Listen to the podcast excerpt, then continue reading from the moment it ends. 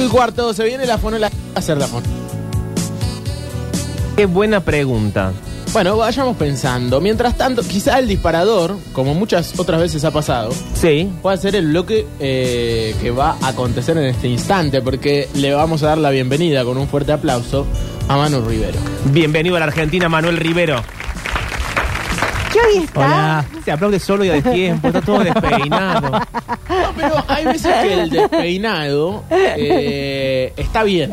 Que no, no sé sería si el es el caso, caso. No ¿no? todos los despeinados están bien. ¿Estamos de acuerdo? Pasa- Eh, o sea, no. hay desórdenes que se bancan. eh, para mí, el único desorden y por tanto despeinado que está bien es el que es calculado al extremo. No, es que te No, no. un viento y quedaste es- mal. Se nota mucho. Para mí hay un Claro. despeinado de la gente que se hace así y está bien y listo. Yo creo ser esa persona. no es tu caso. Y después de repente me miro al espejo y veo que no. Y Igual claro, en este no. ca- hoy, hoy hay un caso particular de la mezcla del shampoo y la crema de enjuague con la fricción de la almohada eh, durante, el- Sí. durante ¿Te cuando friccionas mucho duerme. en la almohada? Sí, eh, a veces tengo pesadillas y froto la cabeza Qué contra la raro, Qué almohada. raro. Eh, y uno se Pobre despierta la así. novia, ¿no? Le mandamos Eh, un beso porque... Sí, sí. ¿Por, por qué? Claro. Porque le- se molestaría si hay alguien friccionando así contra la almohada. Y la verdad que sí. Fíjate que me levanto y hay un ser humano friccionándose la cabeza contra la almohada al lado mío. Es si como... tiene pesadillas, Pablo. Claro, Pero Pablo, cuando favor. uno tiene pesadillas no fricciona. No. No, hace otras cosas, a veces grita. Ah, habla eso me da sola. un miedo bárbaro. Eso es. Eso es Hoy raro. yo el otro día tuve una pesadilla y grité, nunca me había pasado. ¿Viste? Jamás. ¿Ustedes hablan dormidos? Eh, me lo han dicho. Sí, a mí también. Solía hacerlo No, antes, qué más de pesados, chiquito. Son pesados hasta No, dormidos. yo no Sí. hablo dormida, lo que sí tengo como una etapa eh, de cuando me estoy durmiendo, Sí.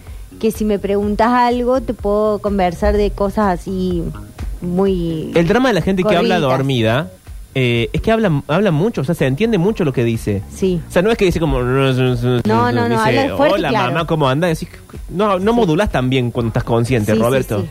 Eh, no, yo hablar dormida no hablo. ¿Y se reinician? ¿En, qué- ¿En qué esa gente que sentido? está como a media hace como... "Uh". ¿Eh? Pero Ah, mientras bueno, está pero durmiendo porque te haces- caes. Sí, sí, puede pasar. Ah, eso sí, eso es horrible. Yo tenía un primo que... Yo tenía un primo ¿Y a que hablaba... ¿Qué te pasa? Nadie te mira. Claro, eso, para corroborarlo. Pablo duerme en un que haber- sarcófago congelado. Tiene que haber alguien que lo corrobore. Vigilado y- por Dobermans. y no. Claramente nosotros tres por lo menos dormimos cada tanto con alguien. Claro, claro. Ni, ni me voy a molestar. Ay, No me van- a mí no me van a bajar a este, a este nivel. Bueno, eh, sí, más allá de eso, eh, sé que Pablo te, te ha bardeado. Sí. Yo estoy eh, bien con tu despeinado. Quiero Gracias, gracias Octa. Me siento muy mirándolo cómodo. así en Twitch, me, me siento que llegué a un buen punto. Hoy a la mañana estaba mal con el despeinado, pero Ese es un buen ahora ya casi parece eu, eu, pero parece Eso medio un...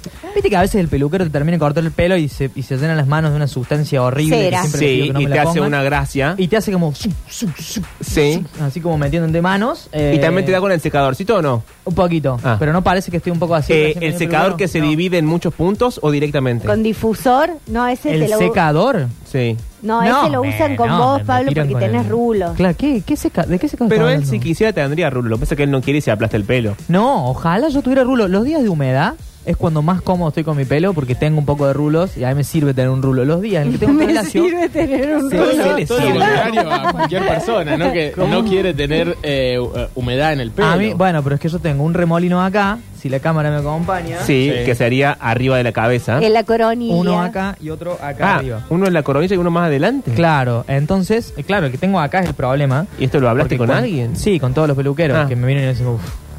Sí, te hablan, uy, este remolino. Uh, ah, sí, sí, hermano, desde ah. que tengo cuatro años me dicen. Pero que si tengo vos tenés re remolino. bien el pelo. Sí. Pero- sí, pero tengo un remolino terrible. Es más, de todos los pelos de este emisora, el tuyo es el mejor. ¿De la emisora? Vos lo mantenés ordenado. Es verdad, boludo, es verdad. ¿Están Sí. así? Bueno, Siempre gracias. está bien. No, cuando- La a primera vez que me dice algo lindo este pibe. pero-. Oh, no, te vamos a decir las eh, no, no, tres no, características de tu pelo. Es abundante, Sí. eh, es brilloso y Sí. siempre está limpio. Bueno. Y parece que está bien lo al de tacto. siempre está limpio eh, es un mérito mío. Bueno, pero Lo otro no. Que sea brilloso no es un mérito mío. No, No, sí, sí. porque podrías usar un mal shampoo o algo Claro. que te malo. Claro. Podrías, no sé, refregarte contra la almohada como Manuel. El cuidado capilar, que se le Muy dice. contento con mi pelo igual en este momento. Quiero ir a la peluquería en cualquier momento. No, no estoy tan... Ah, a mí cuando te cortas el pelo es cuando menos me gusta. Sí, ya lo sé. Ya me lo has dicho. Ah, Bueno, agradezco, agradezco tu sinceridad en ese caso, en ese caso. Pero bueno, hoy de qué vamos a, hablar. ¿O qué trajiste? ¿Hiciste alguna encuesta por Instagram? Hoy hice una encuesta en Instagram. eh, A no tu gente. tuve mucha participación Oh. de gente Ay, hoy. sí, che, tu ¿dónde gente. estaba tu Pero gente? Manuel, Porque mi gente creo que no, no se animó a meterse todo en la temática de hoy porque, porque puede ser medio dura la temática de Uy, hoy. ¿qué pasó? ¿No?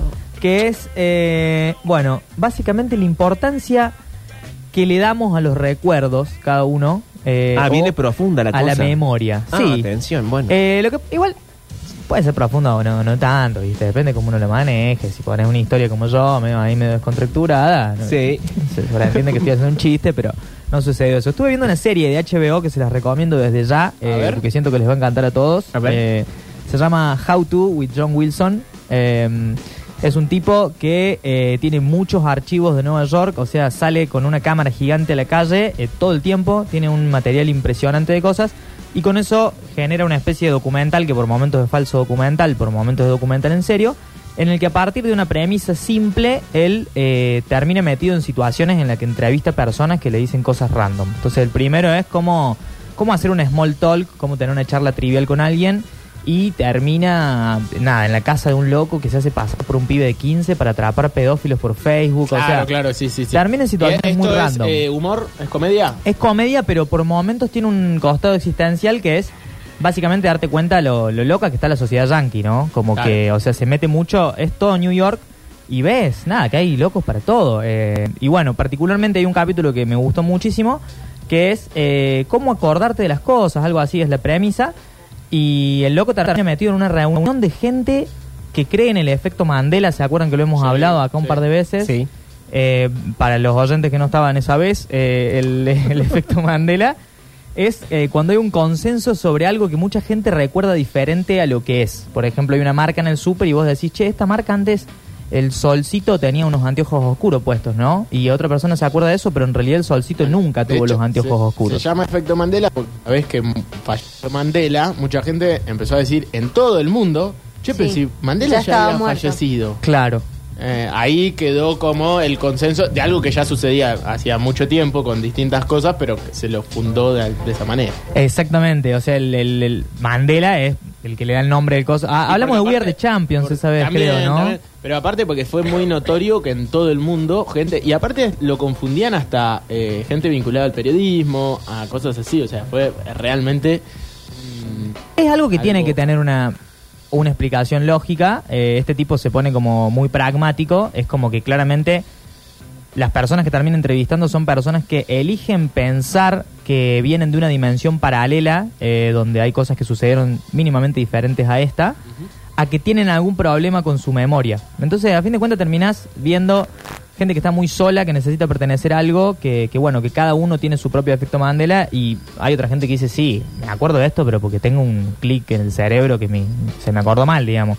Eh, y este tipo termina volviendo a la casa y te muestra que tiene diarios, pilas de diarios, donde tiene anotado en mini cuadraditos lo que hizo durante todos los días desde hace 10 años. Entonces el tipo agarra y dice, me senté y leí todos los diarios. claro, hoy murió Mandela. Eh, claro, Como exactamente. para que no te pase, ¿no? Como para que no le pase. Y mm, el chabón está todo el capítulo obsesionado intentando ver cómo hacer para no perder los recuerdos, digamos, Claro. como algo que se pierde no lo puedes recuperar. Y al final termina con una conclusión medio, che, me leí todos estos diarios y la verdad que descubrí patrones en mí mismo que son horribles, em, que no tenía ganas de encontrarme, me enfrenté Claro. con cosas que no tenía ganas de, de sentir en este momento y es como que termina diciendo, capaz la memoria es inteligente y no le hace falta acordarse de todo eh, lo, lo- lo que uno que se quiere acordar. Pero bueno, eh, mi pregunta de hoy viene un poco por ese lado, o sea, ¿qué, qué importancia le dan ustedes a los recuerdos? Si piensan que necesitamos la memoria o no la necesitamos, eh, porque yo tengo la teoría de que, obviamente medio eh, conspiranoica, pero que no deja de tener algo de realidad para mí, que las redes sociales nos van robando un poco de la memoria, nuestro esfuerzo para, para almacenar recuerdos en algún punto. Eh, y no me imagino a nosotros de viejitos pudiendo contar una historia con la capacidad con la que contaban nuestros eh, ancestros de alguna manera. Tendremos fotos y soportes virtuales eh, al por mayor, pero siento que tenemos menos capacidad de almacenar ciertas cosas. A mí cuando Facebook me tira esto hiciste hace ocho años, hay veces que me quedo como, mira, ni a palos, pero ni a palos me acordaba de esto. Eh, y bueno, eso, veo cada vez más momentos padres filmando la primera vez que su hijo camina, eh, no sé, una chabona teniendo un ataque de pánico y su novio filmándola, como que todo está tan eh, delante de la cámara que se pierde algo para mí en el medio eh, de, de la memoria y el recuerdo, ¿no es cierto? Para y mí, me parece, perdón, sí. es como un...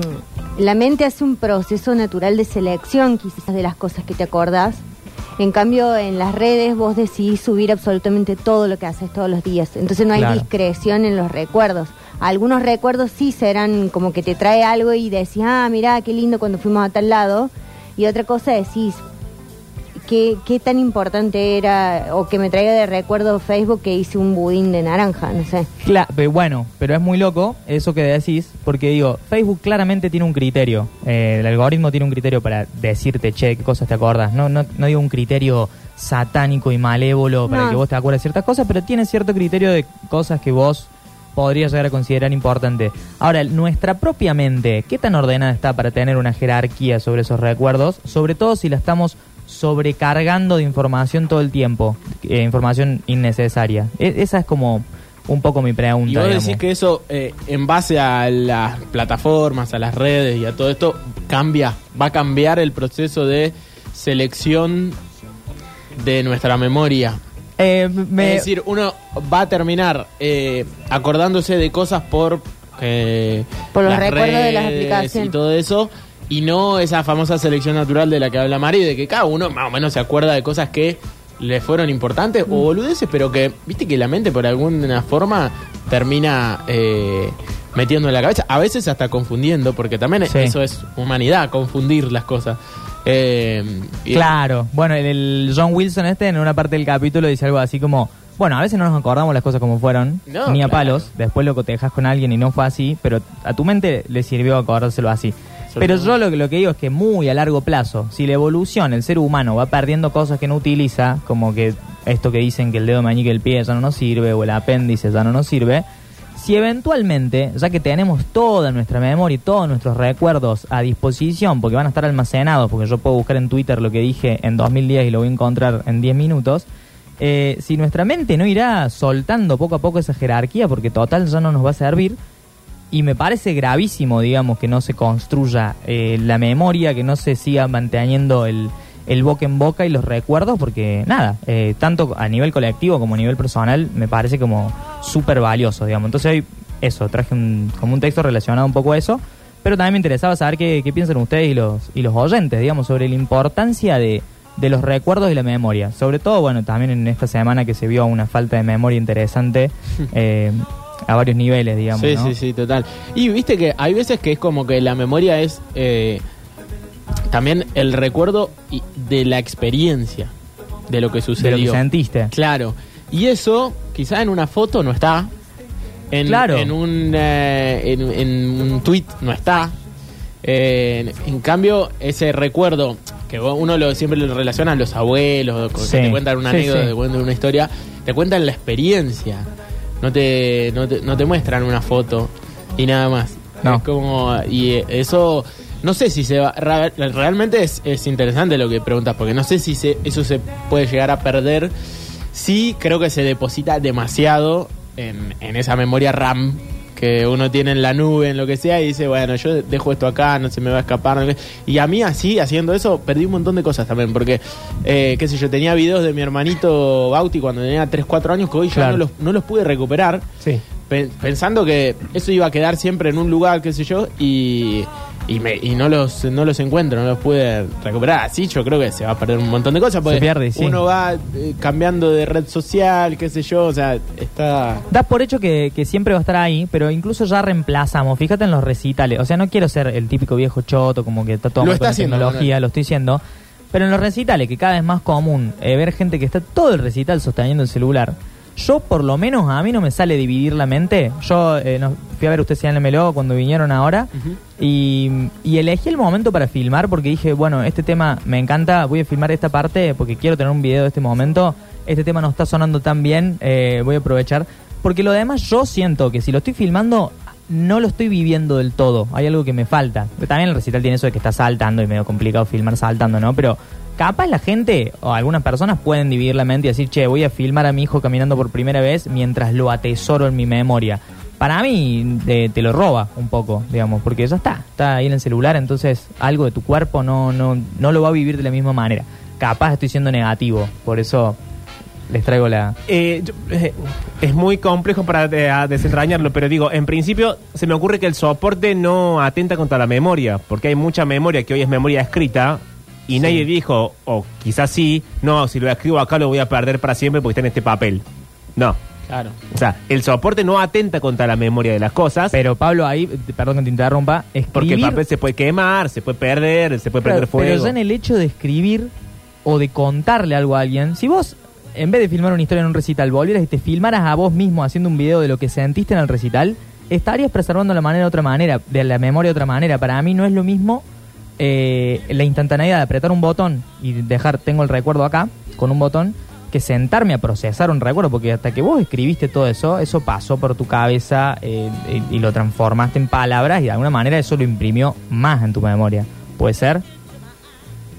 No, me, me cuesta mucho pe- o sea, pensar en términos de futuro, de qué va a pasar cuándo. ¿no? Me- Claro. Es como, es medio esquivo, pero sí conozco, cono- conocía, conozco, bueno, sí, no está muerto, pero no, es una persona con la que no hablo más, pero conocí a alguien que hacía el ejercicio cotidiano de agarrar en un Word infinito y anotar como dos o tres cositas. Y después tenía otro Word eh, con, con las canciones que escuchaba.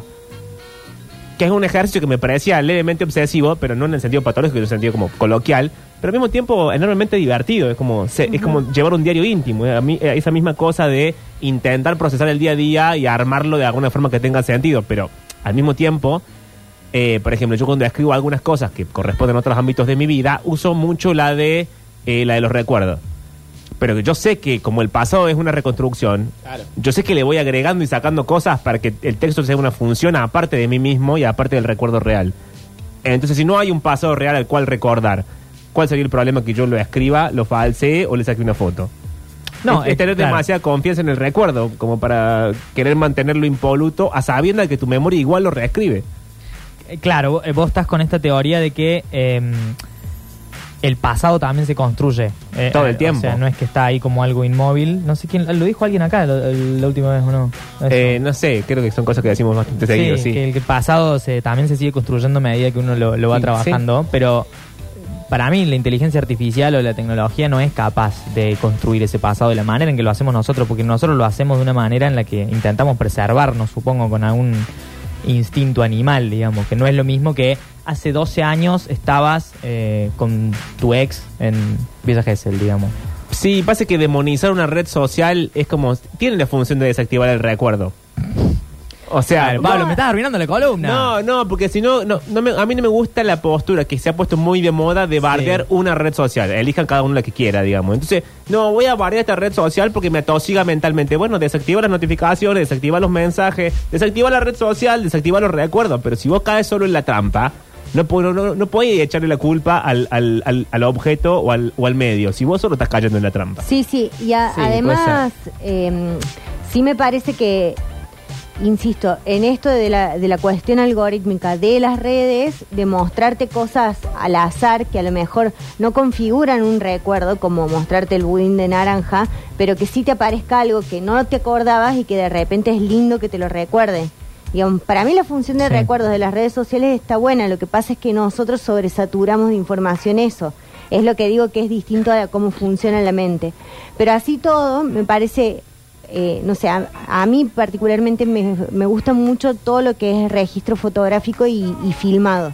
O sea, pero capaz que porque vengo de esta cosa de los 90 de tener una filmadora y que vos filmabas, eh, no sé, un asado un domingo y después ves todas esas cosas caseras y hay algo del recuerdo en encontrar ahí que es una situación que ni siquiera es los 15 de tu prima, el casamiento de no sé quién. No. Es solamente un momento re íntimo y re familiar que nadie está posando, que digo, esa es la diferencia que por ahí hoy Sí. a lo mejor las redes hacen que vos Sí, porque ahí preparas cuando muchas cosas. venía tu abuelo y te filmaba, no, Claro. No estaba pensando en subirlo y en, y en utilizarlo de alguna forma como una exposición de su propia vida, con todo lo que eso implica, que es llevarlo a una red social. Es, No es solamente lo, mi vida, sino es lo que yo, yo Lo que vos quiero, elegís mostrar tu Claro, vida. mostrarlo en mi Sí, vida. pero- Y eso cambia ya, ¿viste? En Sí. la- Totalmente. En, las cosas que escuchás, en las conversaciones de tu vieja hablando con tu viejo, en vos siendo chiquito, ¿entendés? Porque yo también veo esas cosas y me encanta. Sí. Ahora, después,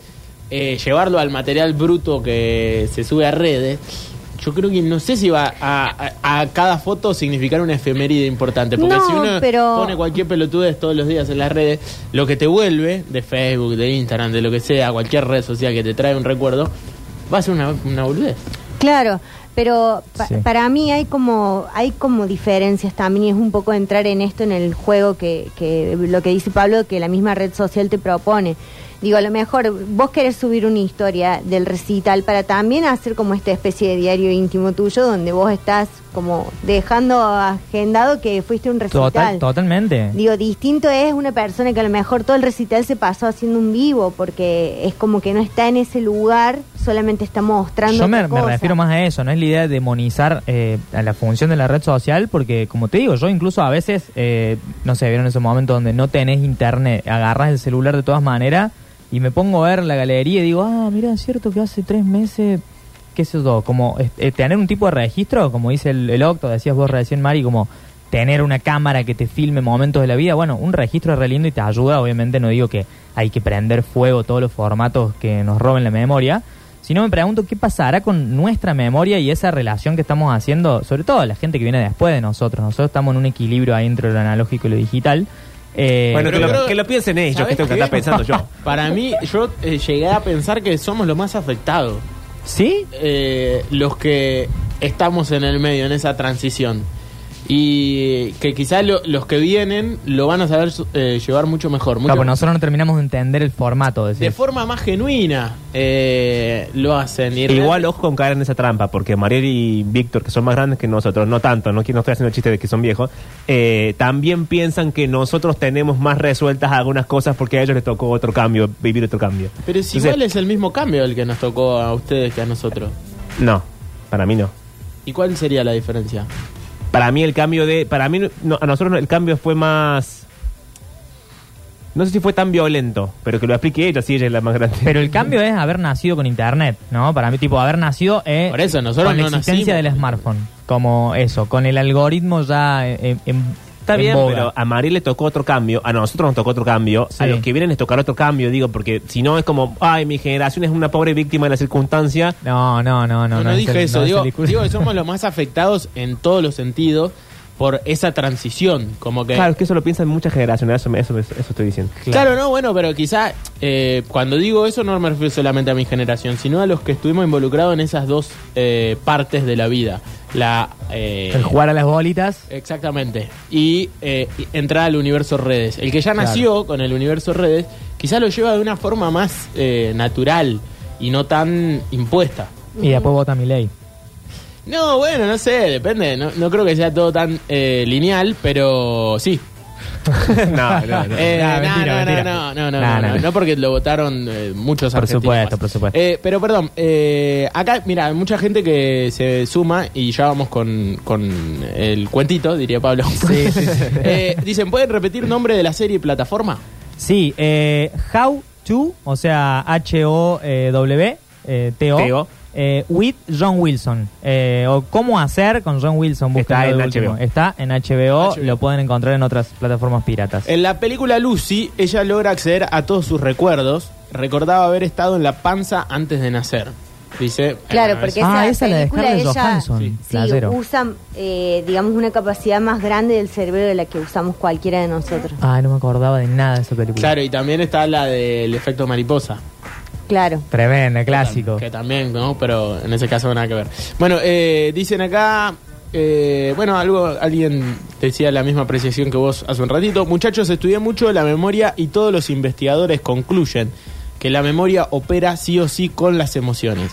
Si no activo emociones, el cerebro opera automáticamente y no memoriza nada. Si no activo emociones, si no activa emociones el cerebro, opera automáticamente y no memoriza nada. Qué, qué- Está bien, qué tiene loco. sentido. Claro. Bueno, en ese caso tira un poco por tierra nuestra teoría porque, o sea, el- la persona que está filmando un vivo, todo un recital, algo de emoción está sintiendo en algún punto. Lo que pasa es que él va a tener el recuerdo a través de la pantallita, pero allá la persona, qué sé yo. Y pasa que estamos haciendo de sommelier de cómo el otro vive su vida. Dejen Entonces no de sé si me filmar parece tan- recitales, ¿qué tanto? Ya. Bueno. Bueno, último mensaje y nos metemos en la historia de hoy. Por supuesto. Hola metros, ¿cómo les va? Qué voladón de cabeza me metieron con esa frase que el pasado también se construye. Les mando un abrazo. Qué buen programa, loco. Lo hicimos pensar. y sí, bueno, a veces cada tanto decimos algo que. Hacemos pensar a la gente. Bueno, cuando quieran vamos con el momentito. Bueno, no lo digas así No. tampoco. Quizá me lo, ya me lo bar- ba- bastardean No, el- el- No, ¿quién te lo va a La tardar? historia de hoy. Vamos a decir.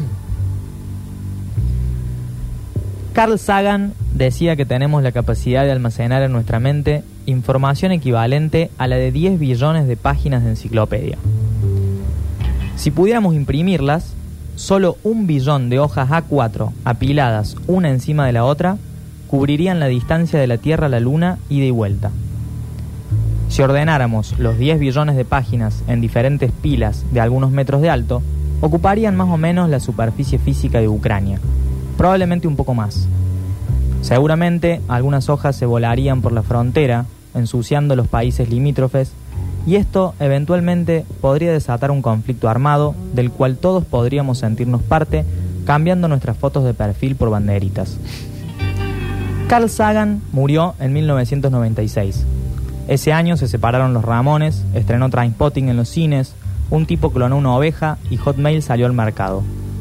Carl Sagan se puso una polera fea por última vez muchísimo antes de que la revolución digital se expandiera, llenando todos los espacios en blanco del tiempo con información. Probablemente su teoría de la capacidad de almacenamiento de la mente humana sufriría algún cambio de cara a este contexto. Un gran porcentaje de esos billones de páginas de enciclopedia en nuestro cerebro estarían llenos de tutoriales de cómo hacer masa madre, cuestionarios para saber qué Power Ranger sos, videos de perros salchichas, canciones aceleradas, frases motivacionales dichas por rubios sonrientes en habitaciones enormes, recortes del Dipi diciendo cosas en la televisión, etc. ¿Tendrá criterio nuestra memoria? ¿Tendremos una neurona bibliotecaria capaz de ordenar jerárquicamente la información que consumimos? Si no es así, en una de esas, de manera silenciosa, toda esa información que consumo desde el momento en que me levanto con el celular en la mano hasta el momento en el que me acuesto con el celular en la mano, de a poco se va agotando el espacio que mi cerebro tiene reservado para la memoria. Como un pendrive que no puedo usar porque llené de fotos y archivos que jamás voy a volver a ver. Quizás, cuando todo el espacio libre se agote, esta información masticada por el algoritmo comience a borrar las páginas de la enciclopedia ya usada. Puede estar sucediendo en este momento. Un recuerdo de mi infancia siendo reemplazado por un video del pelado de TikTok. La sensación de la primera vez que vi el mar desapareciendo de mi mente para siempre, para dejar lugar a un hilo de Twitter explicando una pelea entre dos personas que. Capaz que un día la información que consumo constantemente ocupe tanto espacio que elimine por completo mi memoria y todo lo que recordé algún día. Entonces voy a despertarme como en una telenovela, en un hospital, sin entender nada, con mi mente en blanco. Y vos vas a estar ahí para decirme cómo me llamo y cuántos años tengo. Voy a preguntarte qué pasó. Y capaz vos me hayas hecho una lista de cosas importantes que tenga que acordarme. Seguro me vas a decir que fuimos campeones del mundo y que aunque no me gusta el fútbol, disfruté cada minuto e incluso me emocioné. Que volvió a Córdoba la banda que nos gusta y cantamos todos los temas a los gritos.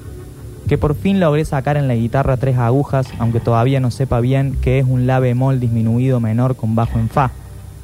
También me vas a decir que hay adolescentes reivindicando a los militares y que estamos discutiendo asuntos zanjados hace muchos años, mientras nuestro sueldo es cada vez peor y el futuro parece un bote hundiéndose. Yo, igual, voy a sentirme agradecido por el hecho de que te acuerdes, porque mientras una sola persona mantenga viva la memoria, siempre va a existir la posibilidad de reconstrucción. El sueño de volver a llenar esos billones de páginas de enciclopedia de cosas que valgan la pena. No tengo memoria, no tengo espacio.